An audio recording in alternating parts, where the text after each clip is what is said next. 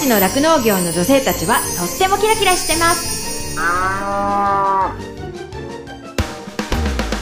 広尾町で酪農家をしています。マドリンこと砂子田まどかです。十勝ウーマンフロンティア。この番組は十勝の基幹産業でもあります。農業酪農に携わる女性たちのキラキラしている活動や取り組みそして魅力をお伝えしていきます。今週もぜひお付き合いください。今日はメッセージが来ていますマドリンさんはじめまして。こんにちは。私は手塩町で酪農しております。凛子と吉田京子と申します。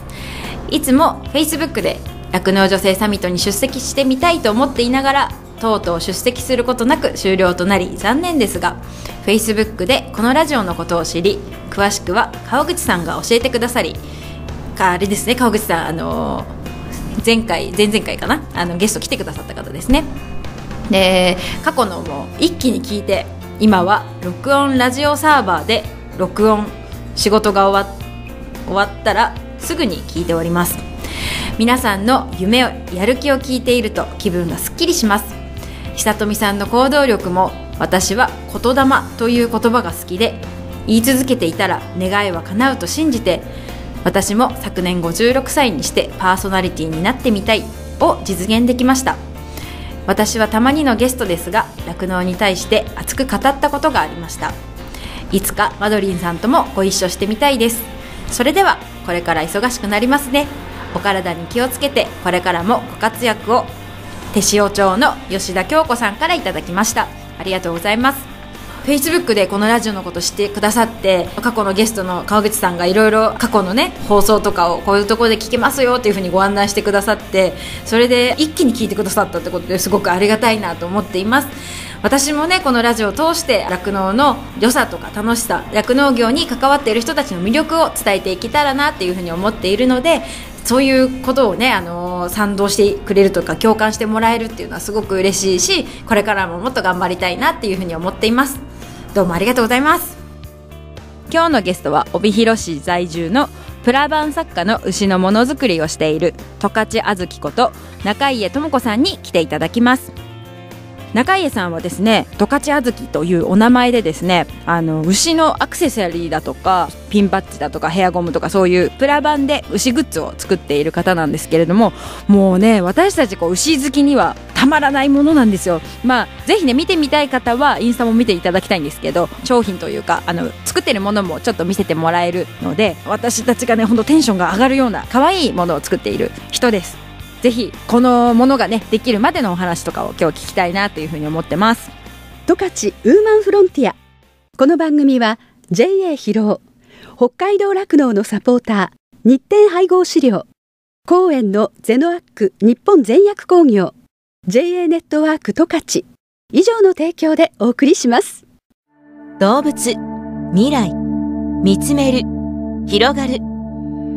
ゼノアック日本全薬工業は動物が持っている未来の可能性を見つめ見出し動物と人間との関係が今よりもっと輝かしく素晴らしいものに広がっていけるようチャレンジし続けます。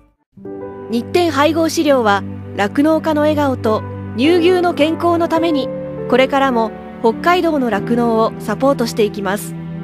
人も動物も満たされて生きる喜びを。日展配合飼料。ウーマンフロンティア十勝の酪農業の女性たちはとってもキラキラしてます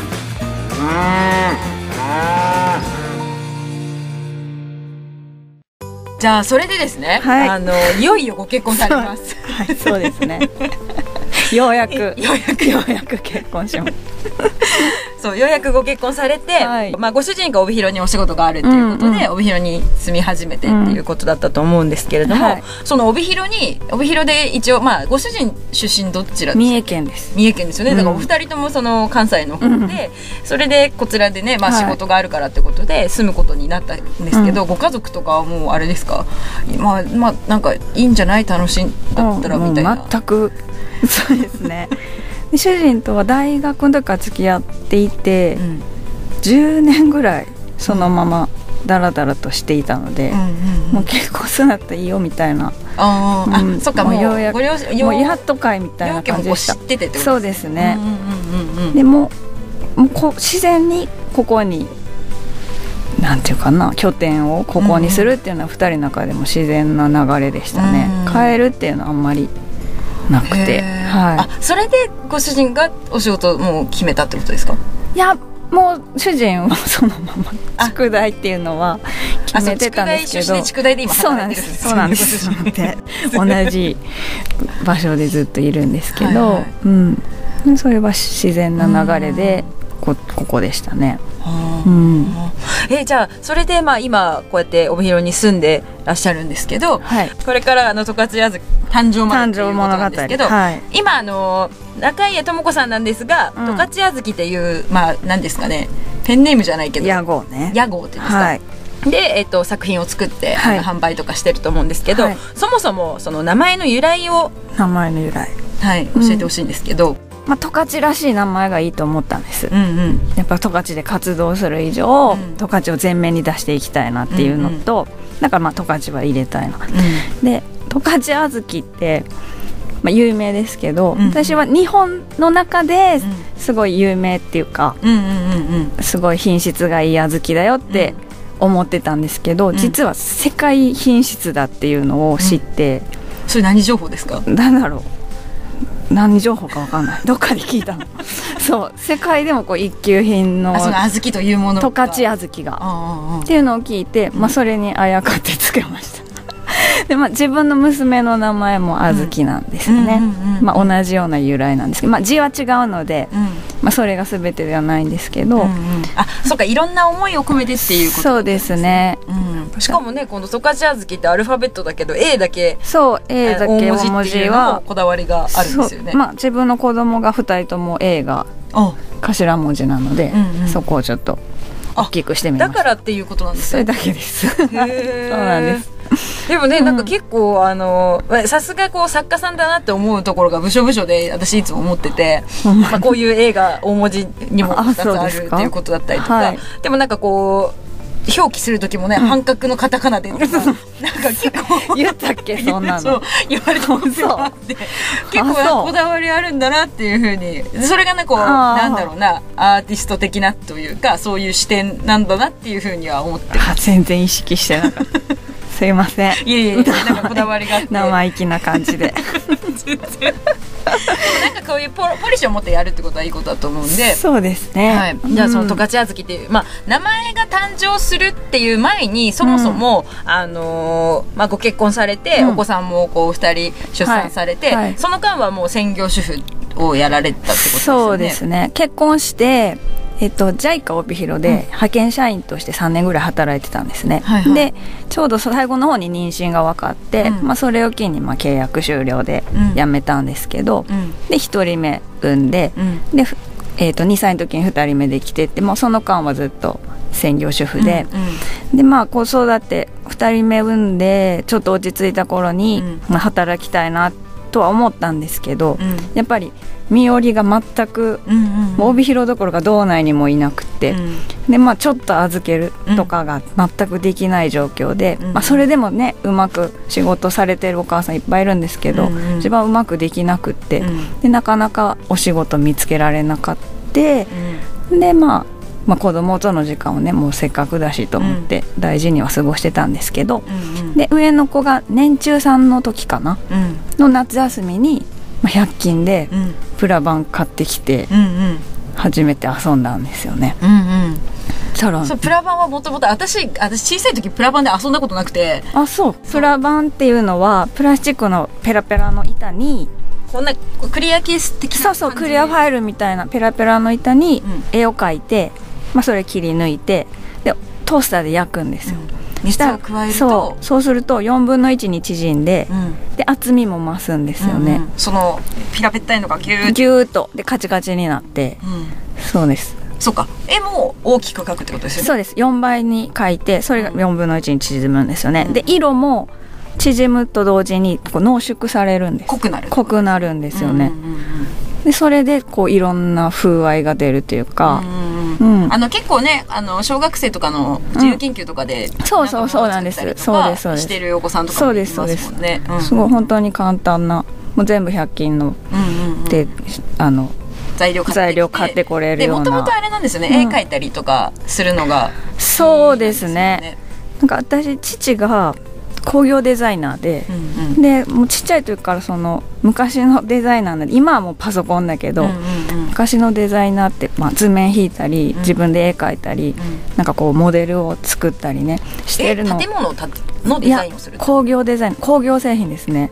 文房具だったりあ電化製品ーはいはい。ドライヤーとか、うんうんうん。なんかヒヒーターとか、うんうん。ひげ剃りとか、うんうんうんなんかそういうやつです、うんでそれを、まあ、近くでは見てたんですね。うんうん。めっちゃ絵うまいんですよ。あお父さんが？父は、うんうん。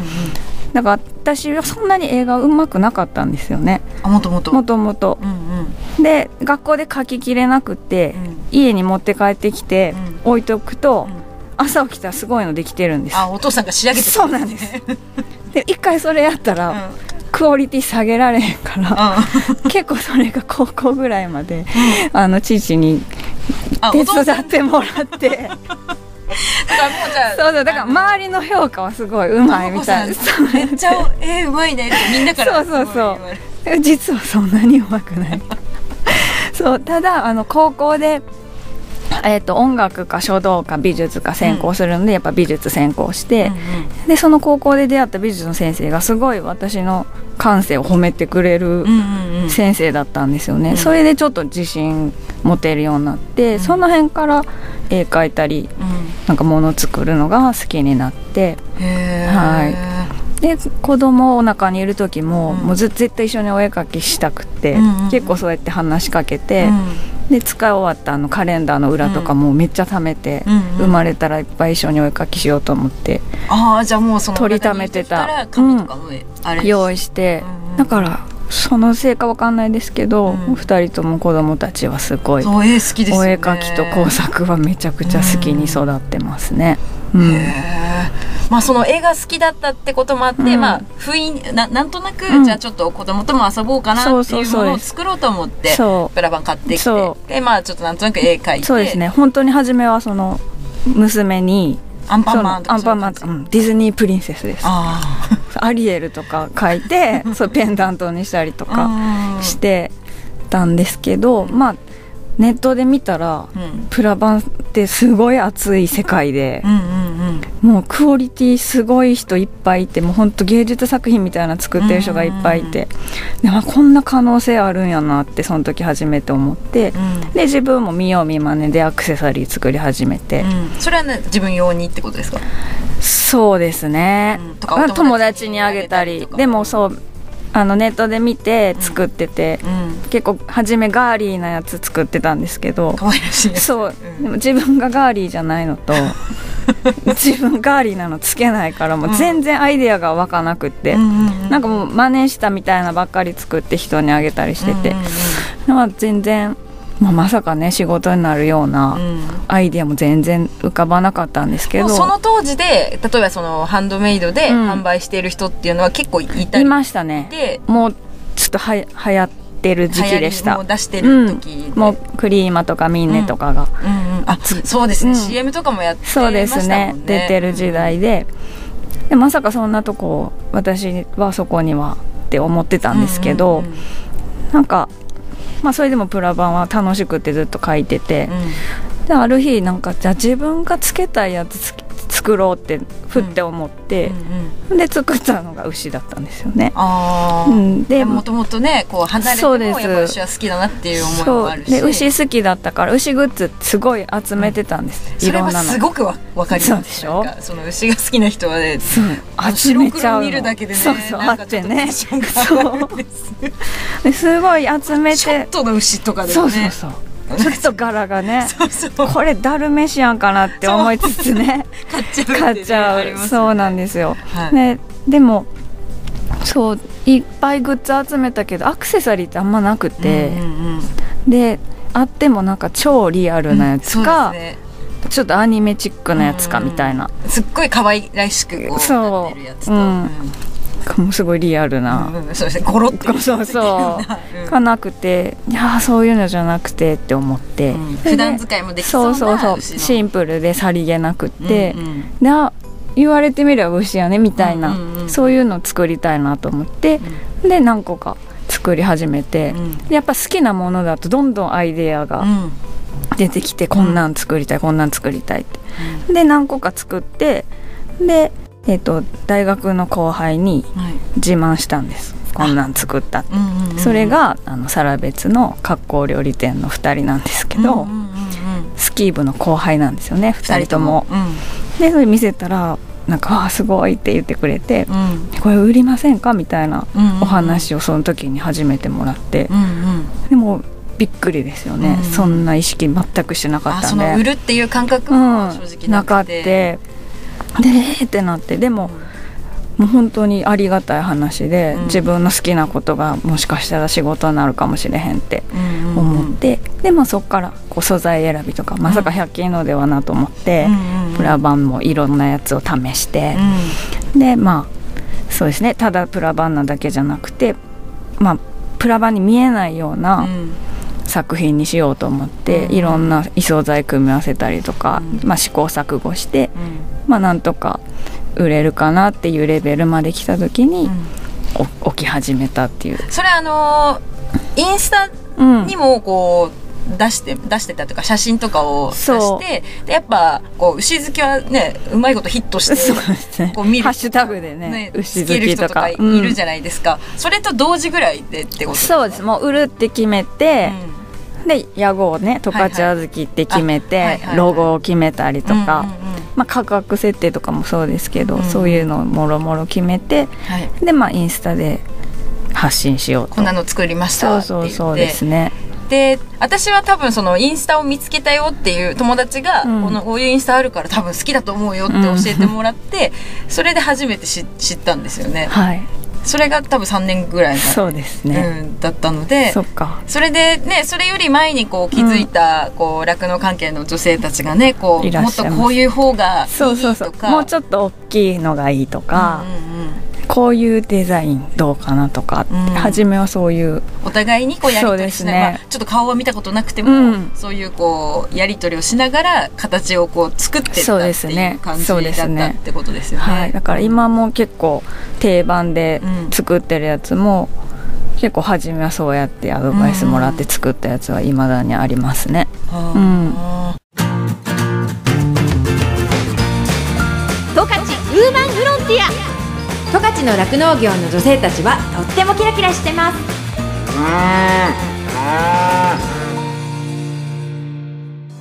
今日のゲストは帯広市在住のプラバン作家の牛のものづくりをしている十勝あずきこと中家智子さんがゲストです。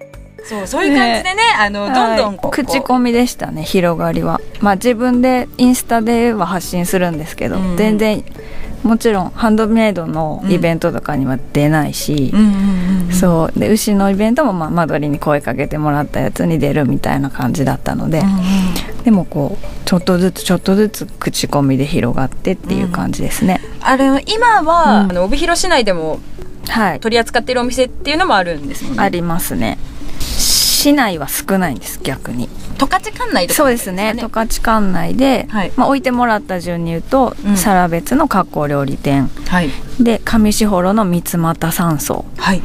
あとファームデザインズです、ね、三俣山荘ってえっとうん。ぬかびらでしたっけ？ぬかびらからさらに峠の方に走っていくんです。20分ぐらいかな、で三俣ってあのいう土地です。そうです。ご飯食べれるところですね、はいであとはファームデザインズの浜中本店筑大店、はい。あとトマムのホタルストリート店。うんうん。であとこれは市内ですけど北海道ホテル内のショップですね。あ、あのエブリシングノース。はい。パンとか売ってる。そうですそうです。はい。あと,、えー、と帯広市内でサイっていうレストランです。野菜のサイって書くレストラン、あとは、まあ、マドリン地元の広尾町の菊池ファームのカフェと、はいはい。あと恵庭のうん。カフェ食堂絆っていうとこ、うん。ここはあのこやってる方が上士幌出身で。それもあれですか？インスタかなんかでそうですね。すごいなんかう牛に思い入れあるっていう熱いメッセージいただいて、うんうん。じゃあぜひっていうことで、うんうん。で一回お会いしに行って、うん。でも素敵なお店だったので置かしてもらうことにして、うん。であと去年から学べ庭園のショップでもうんうん。扱ってもらってます、もうこれだけですごい数ですよね。そうですね。これ8店舗。これ主なって感じですね。あ。とはまあその都度ちょこちょこですね。こうん。あとまあイベントごとに出そうですしたね。りとかまあでもどこもそんなにやっぱり全部手作業なんで、うんうん。大量生産が無理で、うんうん。まあ、なくなったら補充みたいな感じですよね、うん。だからそんなに大量には置いてないんですけど、うんうんうん。まあ、それぞれのお店に違うものが置いてあったりっていう、うはい、感じですね。じゃあ最後にですねゲストの方皆さんに今日の一文字っていうのを書いていただいてるんですけれども、はい、はい、なんていう字ですか？そうですね。作るという字。作るという字。蔵に蔵書いて立冬立冬ですね。はい。なぜこの文字を？えっ、と、まあ、ものづくりをなりわいとしてるっていうのはもちろんありますし、はい。まあ、感性が創造的で独創的な人でいたいなっていつも思ってます。なんで笑うそうですね。うんうん。まあでも独創的なのはもうあの今日のお話からもあると思うんですけど 随時こうそういうのは出てたんじゃないかなっていうふうに思います。そうですかね。なんはい。かそういう人が作るものの方がやっぱり魅力的だと思うんですよね。うんうんうんでそういう人の方が面白いと思うし、うんはいはいだからまあそういうクリエイティブな人でいようっていうのはいつも心がけてます。うん。はい。なんかこうよく私も思うんですけど、はい。こうありきたりじゃないっていうかその辺にはないっていうものとかを作ろうっていうふうに心がけていることだったりとか、そうですね。なんか牛でもこの目線がいいんだよみたいなね、うんうん。そういうふうに思ってあの作ってるものがすごい毎,、そうですね。毎度そうだっていう感じだったりとか、うん。あとなんかリアルなものを作りたいんだけどリアルすぎるんじゃなくて可愛らしさをどこかにそうっていうこですねとだっちょっとたりだとか。ひとひねりっていうか、うん。なんか色合いとかもねそうやってこうあの色をつけるっていう場合もあれば、ね、すごい小さなものなのに、うん。裏からねこうなんかレーザーを貼るとか布を貼るとかそう,、うんやってこう本当に細かいところをこだわりとうん。こうね、そういう多分その独自の発想だとか、はい。そういう想像力をね働かせてそういうふうにやってるんだなっていうのを、がこうまさにこう出てなんか私はまたらしさが出ていいなっていうふうあに思あいました。りがとうございます。はい。うん、まあちっちゃい時からね父が工業デザイナーだっていうのもあって、同じものじゃない人と違うものを作らなきゃいけないっていうお仕事じゃないですか、はいはいはい。で私もなんか人と違うのっていいいいよって人と違うものを、うん。まあ、持たされてたんですけど、当時はすごい嫌だったんですけど、うんうんうんうん。でもそれって別に人と一緒じゃなくていいんだなっていうのはすごい今思っていて、うんで子供たちにもそういうふうにあの教育してる部分もあって、うんうんうん。だからまあいい意味でこう個性ね。をうん。持つとかね、そうですね。いのが大事だよっていうはい。思いもあってってはいいうことです。そうです。はい、ありがとうございます。はい。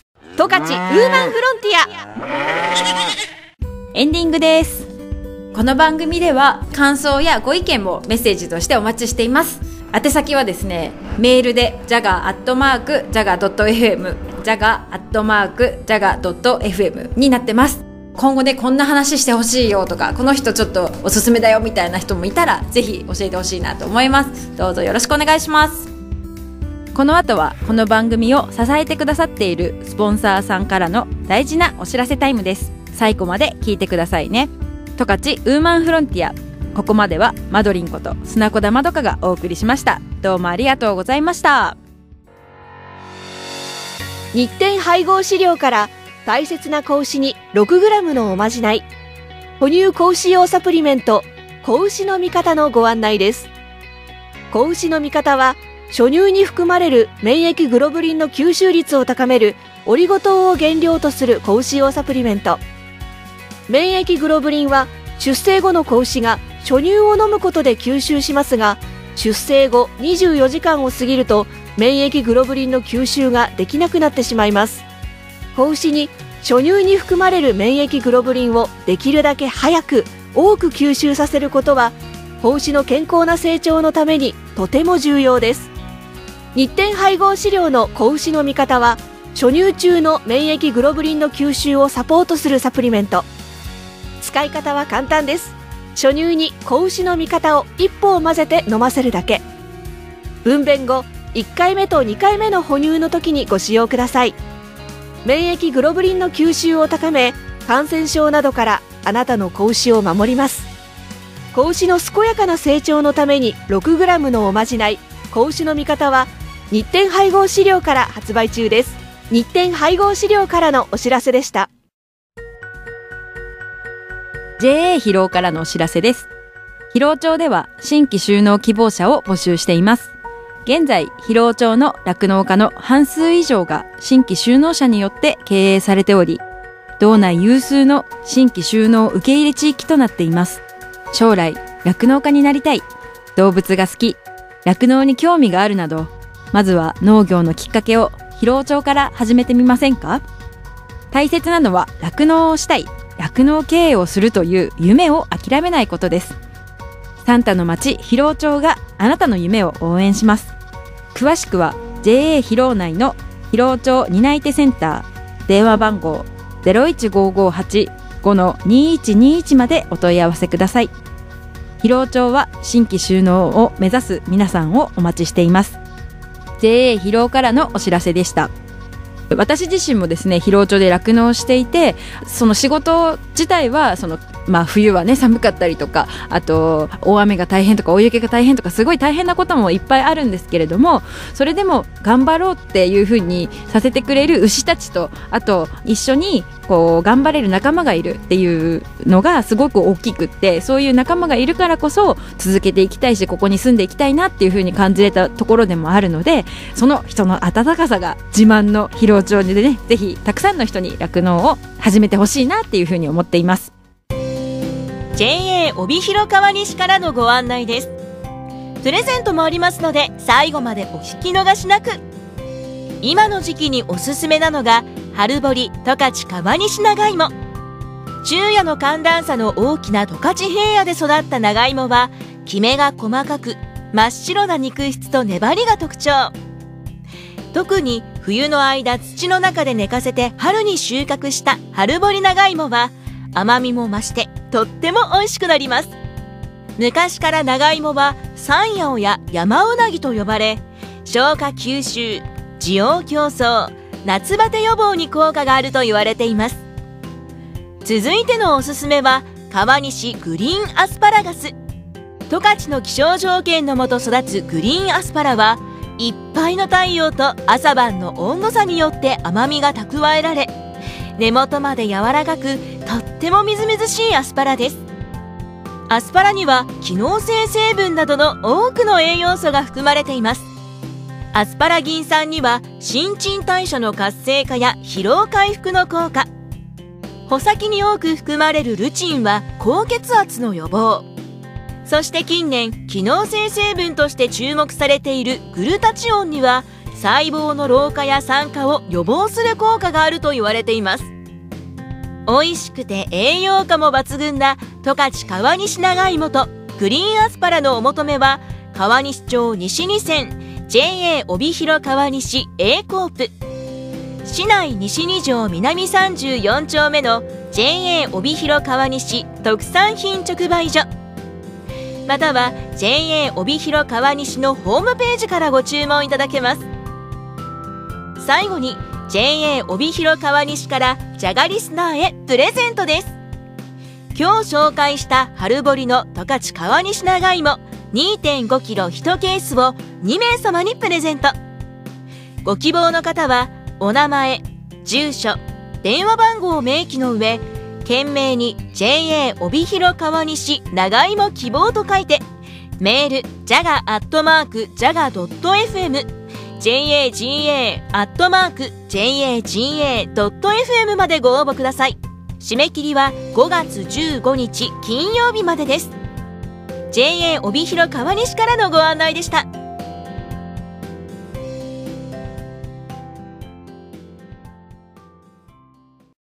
動物。未来。見つめる。広がる。ゼノアック日本全薬工業は動物が持っている未来の可能性を見つめ見出し。動物と人間との関係が今よりもっと輝かしく素晴らしいものに広がっていけるようチャレンジし続けます。日展配合飼料は酪農家の笑顔と乳牛の健康のためにこれからも北海道の酪農をサポートしていきます。人も動物も満たされて生きる喜びを。日展配合飼料。十勝ウーマンフロンティア。この番組は JA 広尾。北海道酪農のサポーター。日展配合飼料。公園のゼノアック日本全薬工業。JA ネットワーク十勝以上の提供でお送りしました。